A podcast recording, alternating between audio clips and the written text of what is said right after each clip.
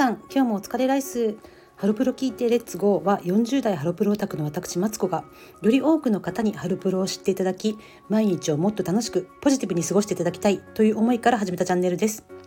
ワーキングマザーのそしてマーケティング部員の視点から子育てに効くヒントやマーケティング的な分析を交えてハロプロについてあれこれ語っていきます。さて本日の明日に生きるハロプロの言葉は情報があふれる時代に必要なものはきっとそんなに多くない。こちらは椿ファクトリーの断捨イズムという曲ですね。これもう2年3年ぐらい前の曲ですかね。まだ尾形さんがいる時代でした。断捨離したくなる曲です。なんか掃除する時にこの曲流したらいいのかな。すごくノリノリのいい曲で。あの無駄は無駄は処分がいいぞみたいな、うん、何でも捨てちゃえみたいな感じでねあの実際にミュージックビデオでもなんか服を見分けて断捨して断捨離してるところが出てくるんですけどはいでねこの情報があふれる時代に必要なものはきっとそんなに多くないっていうのね本当そうだなと思いますね。やっぱり今って物の価値よりやっぱり情報ってものがすごく大事な時代になってきていて80年代90年代とかね昔の時代と比べて物をたくさん持つとかそれ時代自体にあまり価値がなくなってきてるなっていうふうに思いますね。なのでなんか掃除したくなった時とか物がちょっと増えてるなとか片付いてないなって思った時になんかこの曲とかこのフレーズを思い出すとちょっとあのどんどん捨てちゃえっていう気にそういうモードに入りますね。なのでおすすめしたい曲です。まあ、あと今年度末でいろいろお引越しとかもある多い時期だと思いますので是非聞いてみてください。さて本日のマーケティング部員的ハロータ日記は人気の指標となるいろいろなデータというお話をしたいと思っています。えーと、マーケティングでは、まあ、いろいろなですねあの数値をもとに自社の製品とか、まあ、が売れているかとかね人気があるかっていうことを調べていますよね。で例えばあの一般消費者向けの、えー、すぐにねあの買ったりあの何か例えば広告を見たりとかしてすぐ人が買おうって思って買いに行けるようなもの。例えば食品とか食べ物とか飲み物とか、まあ、FMCG と言われている、えー、日用品とか化粧品とかそういったものですね。そういったものってそのマーケティングの、えー、影響をすぐ受けやすい。マーケティングの効果がすぐ数字に現れやすいものと言われてますね。だからあのそういった食品メーカーとか飲料メーカーとかそういったところで働いているあのマーケティングの担当者というのは常にあの店舗のポスデータってポスデータっていうんですかね。あのコンビニとかスーパーとかから入手できる今週売れたものとか売れたものベスト10みたいなデータをすごく気にしてあの自分たちのやってるマーケティング活動に効果があったかどうかっていうのをすぐ見てそれを次のアクションにつなげるっていうことをしていると思います。でえっと私がね今働いてるメーカーというのはそういったものではなくてちょっとですねあの B2B 向けといいますかねあの一般消費者の人が買えるような製品ではないものを作ってるメーカーなのでなんかそういった結果がちょっとね分かりにくいんですけどもあの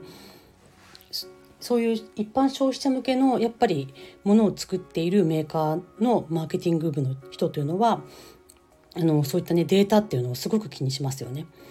でそのデータの分析をしながらこうマーケティング活動をどんどんどんどんあのいい方向に、ま、回していくっていうことをします。なのであの有名なマーケティングのコンサルタントの人例えばあの、まあ、P&G 出身の人って多いと思うんですけど P&G のあの、えーと、USJ を復活させたあの刀の森岡さんとかいっぱいいますよねあの P&G 出身の人って。あとはですねうんそうですねあの外資のやっぱりそうジョンソンジョンソンとかユニリーバとか、うん、そういった似たようなあの日用品の会社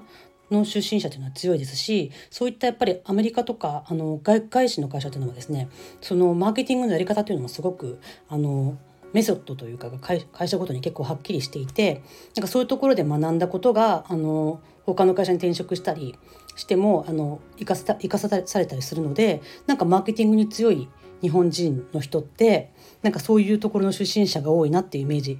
あの皆さんもあるかなというふうに思います。はい、であのタレントとかその歌手とかの人気っていうのはどういうふうにあの測るかという話なんですけれども多分ね私が子どもの頃とか80年代90年代とかはもう単純にあのレコード CD とかの売り上げとか、まあ、写真集とかそういったものの、えーと、売り上げっていう数字が一つの数値だったと思います。それからやっぱり出演しているテレビとかのあの売り上げとかテレビとか雑誌とかの売り上げっていうのも関係してきたかなというふうに思うんですけれどもあのだから当時はねそういった一つの結構限られた情報源で人気があるなしっていうのがあの決められてたかなと思うんですね。だからあるある意味みんな、まあ、情報源も子どもたちが例えば夜見るものっつったら今だったら YouTube とかいろいろ選択肢があるわけですけど昔って民放のテレビっていう選択肢しかほとんどなかったのでみんなが同じものを見て同じものを好きになってみたいな感じで横並びな感じだったんですけど今はもっと多様化してると思うんですね。で今のハロプロに関して言うと人気の指標となる数値データっていろいろあると思うんですね。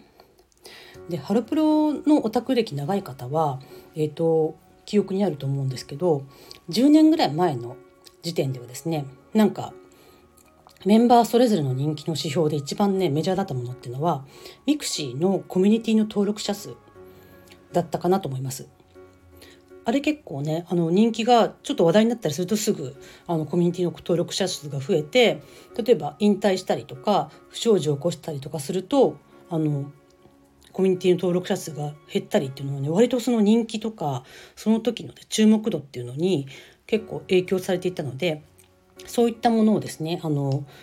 まとめて毎月そういうのをまとめているサイトとかも昔ありましたよね。それがまあ今より今から1415年前くらいですか2008年とか9年ぐらい mixi ってものがまあ SNS といえば mixi だった時代ですよね。それがまあだんだん SNS ってものが多様化してきてで今はなんかその人気の指標としてよく出てくるのはあのツイッターとかインスタグラムのフォロワー数かなというふうに思います。で結構そういうのをランキング化しているようなあの5チャンネルのスレッドとかもありますしそういうのをまとめてる個人のサイトとかもあったりすると思うんですけれどもただですねなんかツイッターもあの全員が持ってるわけじゃないんですよね。あの公式の、えっと、グループごとの公式アカウントとかあったりしてあの個人のツイッターのアカウント持ってるっていうのは、ね、本当に卒業したメンバーとかがほとんどでほとんど持ってる方少ないですよね。で、えっと、インスタグラムもまだ全員は持ってないんですよね。はい。なんかあれどういうふうに決めてるのかな？多分あのある程度の年齢が上であまり若いメンバーはあの個人のインスタグラムって持たせてもらえてないのである程度なんか18歳以上とか決まってるのかなと思うんですけれども個人のアカウントをもあと多分個人のアカウントを持ってるって人は全員じゃないんですよね。なんでもし全員がいたら全員がアカウントを持っていたらその単純に全部あのフォロワー数ってもので比較できるかなと思うんですけどアカウントの開設時期とかそういうのも結構ばらつきがあるので単純に比較できないんですよね。そう考えた時に一番何がこの例えば今いる、えー、ハロプロの全メンバーの人気のランキングみたいなのをつけるのつける情報ソースとしてあの有効なのかなっていうふうに考えると何なのかなっていうふうにはちょっとわからないんですよね。そうあと昔ねちょっと一昔前まではあのグッズの、えっと、ヤフオクでの落札落札額と落札数っていうのも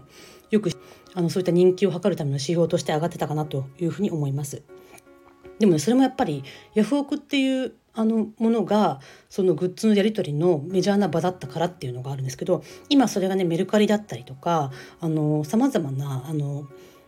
手段あのそういったもののグッズのやり取りをする場所もヤフオク一強じゃなくなってきてるのでそれも難しくなってるしハロプロ自体もねなんかやっぱり世の中的にマニアックな趣味にどんどんどんどんなってきて多分ですねオタクの総数っていうのも増えていないのでやり取りされるかあのグッズの数とかもね減ってると思うんですよね。だからこれもちょっと指標人気を測るための指標としては不十分なんですよね。うん。で私結構ね世の中的にどれだけ話題になってるかなっていうのを調べるときにあの自分の会社のあの自分が担当してるそういう製品とかに関してもそうなんですけどあの Google の Google トレンドとかで調べたりすることもよくありますね。どれだけこう Google で検索されたかとかっていうていうのが分かるサービスであの Google でトレンドってやると出てくると思うんですけどそうするとねなんかねあのモーニング娘。とかまあ、アンジュルムとかはある程度こう数値が取れるんですけどまだね例えば OCHA NORMA とか BEYOOOOONDS とかってねそもそもね全体の中で世界の中で見るとその検索されてる数もね全然少ないんですよね少ないからこの上がった下がったがはっきり分かるほどのねあの数値っていうのがねないんですよ。だそれを見るとなんかねハロプロって本当にマニアックなあのもうマニアの中のマニアのマイナーな趣味なんだなっていうことをちょっと思い知らされるんですけどはい。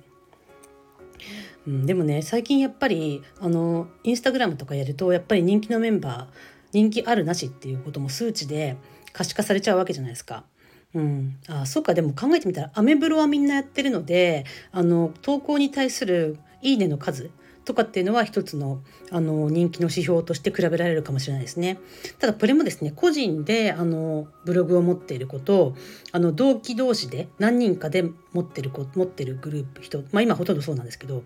ていうので違ったりもするので。うん、でも「いいね」の記事に対する「いいね」の数とかが分かるので、うん、これは一つの人気の指標になるかもしれないですね。これを全部比べたりしたら分かるものがあるかもしれないです。はい、で私ねこの前少し前に数ヶ月前に BEYOOOOONDS の、えっと、全メンバーが同時にですね個人のインスタグラムアカウントを始めたんです。でそれ見て思ったんですけどまあ開始当開始してすぐはそんなに差がなかったんですけどだんだんだんだんちょっとずつフォロワーの数っていうのが変わってきていてちょっと私安心したんですよね。今のとこ一番フォロワー数が多いのは山崎山崎ゆはねさんまあ、一番センターとされてる山崎ゆはねさんですね。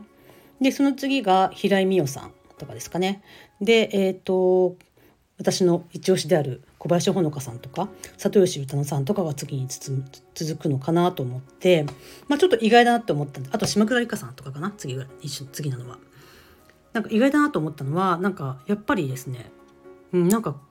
12人の人気の差ってあんまりないのかなっていうかまあに一番トップレベルと真ん中レベルとまあ、下の方っていうのをなんとなくああるとあるとは思ったんですけどその真ん中レベルの子たちの差っていうのは、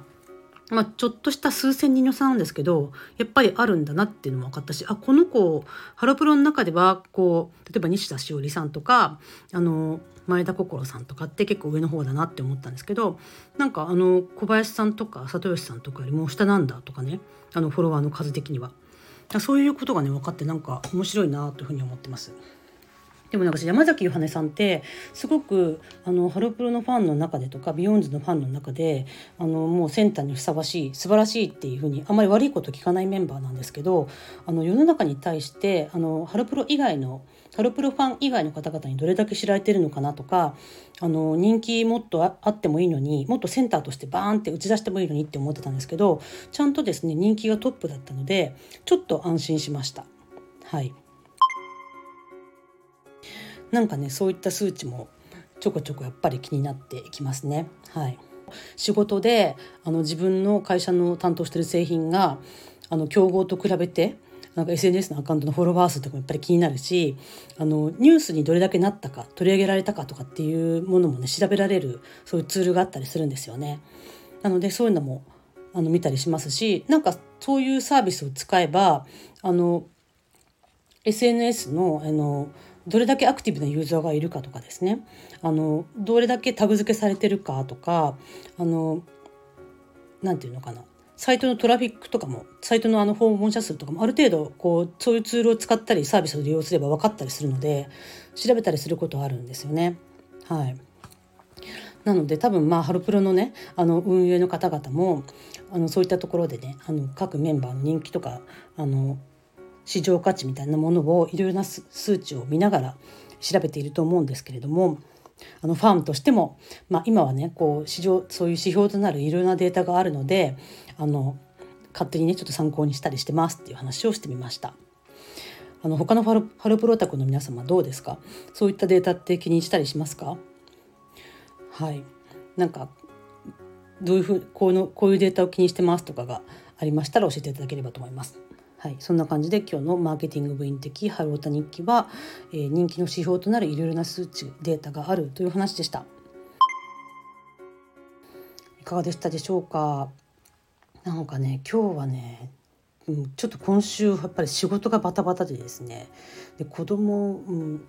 えーとね、やっている PTA の方でもですね仕事がちょっとあってなんかもうちょっと睡眠時間を削るしかないんですけど、うん、なんか眠くはないんですけどちょっと忙しすぎますというのが正直なところです。まあ、でも今週もうちょっとなので、えー、頑張っていきましょう。あ今週もうちょっとでねあのあと1回分あの放送予定がありましてそこはちゃんとできそうですので、えー、今週末までにちゃんと,、えーと、とアップしていきたいと思っています。では皆さん週末も頼まっていきましょう。バイバイ。